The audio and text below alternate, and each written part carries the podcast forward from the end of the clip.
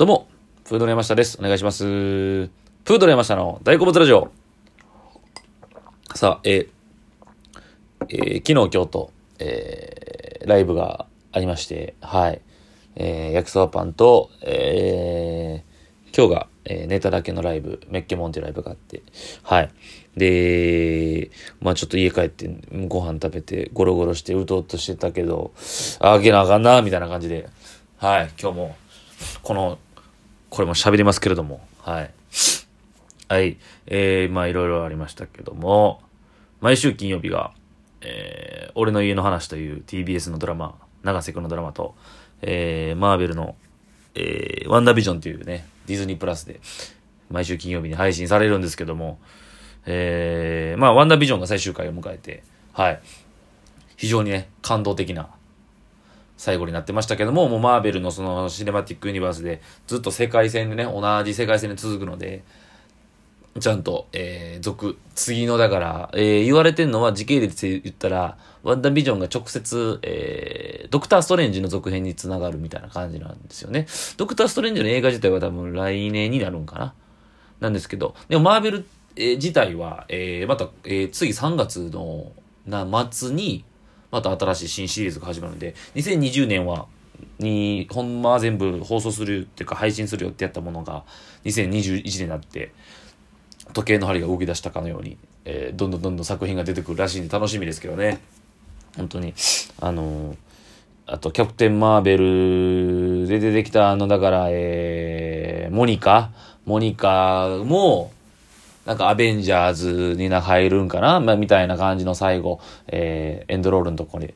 まあ、それもね、あの、ネットで調べて出てきた内容なんですけど。はい。えー、楽しみですね。はい。まあ、それが一段落、一段落というか、毎週終わ、えー終わったんですね、それが。えー、ワンダービジョンが。で、えー俺の家の話もね、泣いちゃいましたね、今週。ついに。感動で。まあ、あの作りはずるいというか、子供がね、えー、秀夫が、えー、お父さんに向けての手紙で、あの授業参加の手紙というかね、作文か。あんなんはずるいですね。あんな泣いてまうな。うん。音楽も相まって。はい。で、まあ、相変わらず、えー、可愛いですね。戸田恵梨香さんは。戸田恵梨香めちゃくちゃ可愛い。ほんまに。まあ、一周可愛いですけども。はい。えー、なんかそのやっぱテーマがやっぱその、お重いというか、えー、認知症が進んでるんですよね。あの、寿三郎さんの。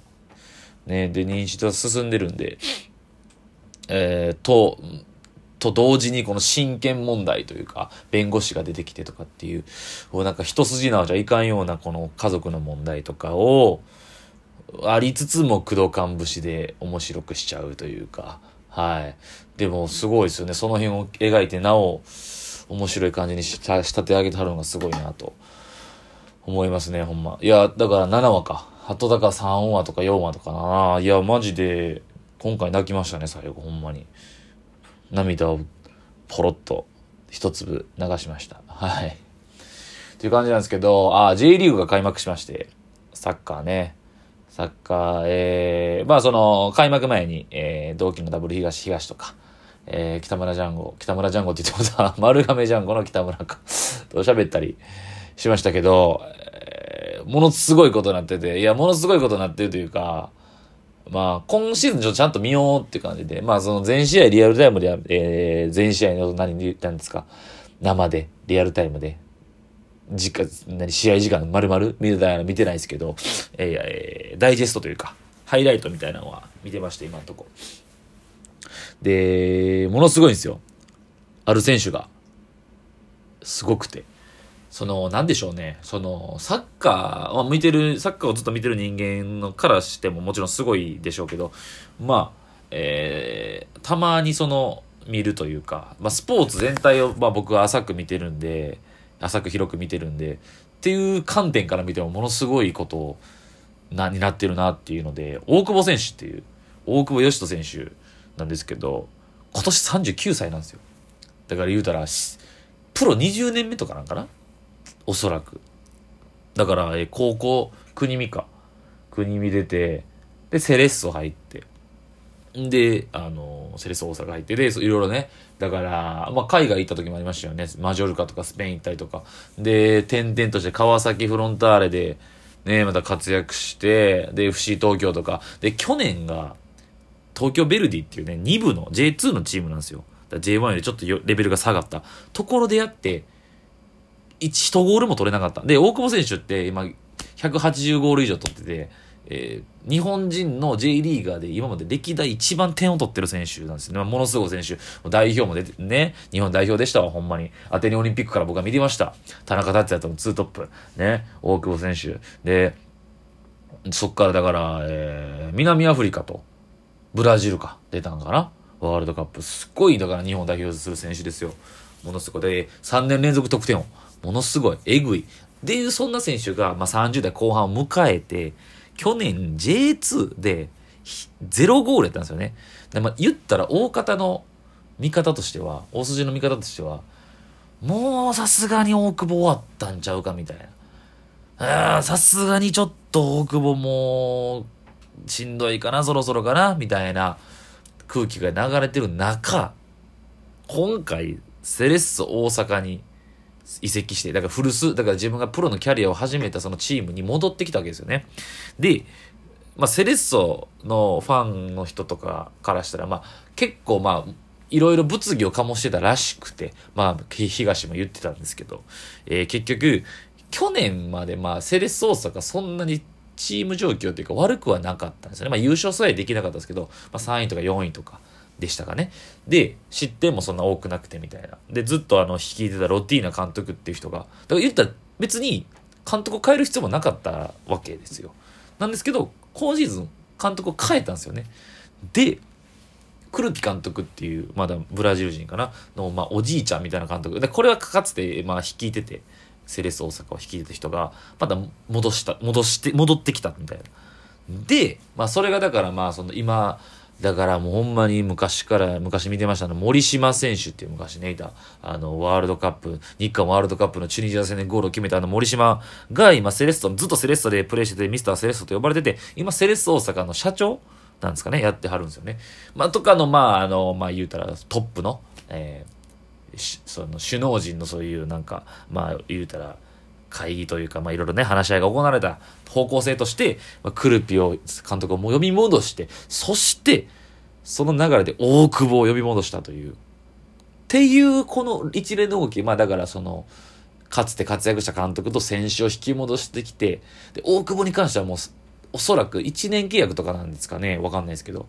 で、まあ最後の花道ぐらいな感じで、だったわけですよ。で、正直その動きに対して、まあいい見方もあると思うんですけど、まあ、調子よかったセレッソをこう変える必要ないんじゃないか的なことの中の非難的なものも、まあ本人も言ってはりました、大久保選手も。あったと。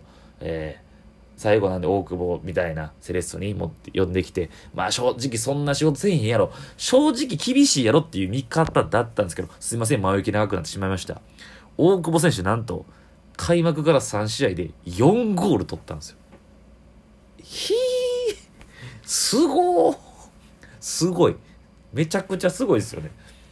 そんな、だから、振りが、だからバッシングじゃないけど、バッシングとまでいかないですけど、ちょっとどうなんやっていう見方が大方の予想を裏切って、開幕戦でいきなり点取って開幕戦勝ったんですよね。で、2試合目は、えー、ACL の都合での代替試合みたいな感じで、11節にやるよってやったやつが2試合目にやるみたいな。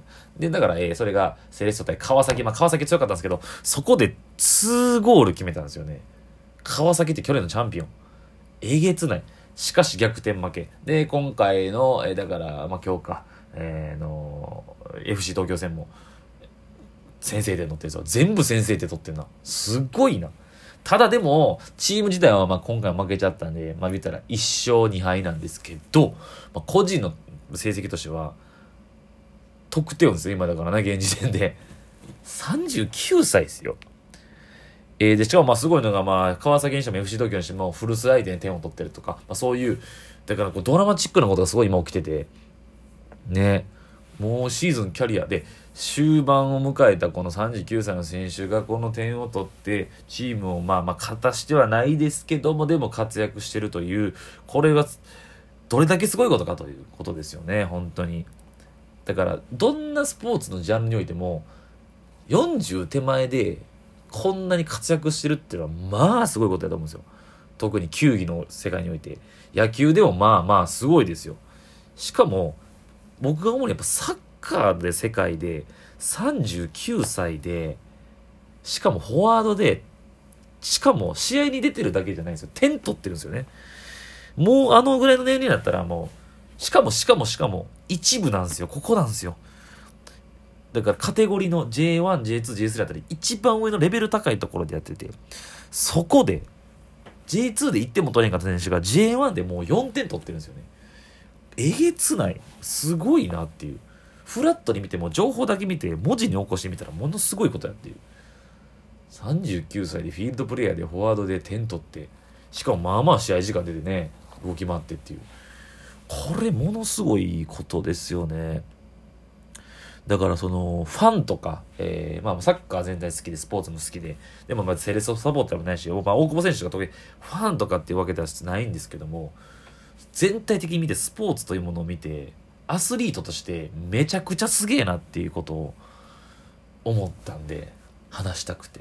だからこう J リーグ開幕してすぐですけど割とすごい面白いなというか川崎もねもちろんすごいですけどいや、まあ、その辺をちょっと熱く語りたかったので注目してほしいなと思います。J リーグ、まあ、 DAZN で見れるんでね DAZN 入って見てほしいなと思います。ということで、えー、 WandaVision 俺の家の話そして J リーグ大久保がすごいという話でした。ありがとうございました。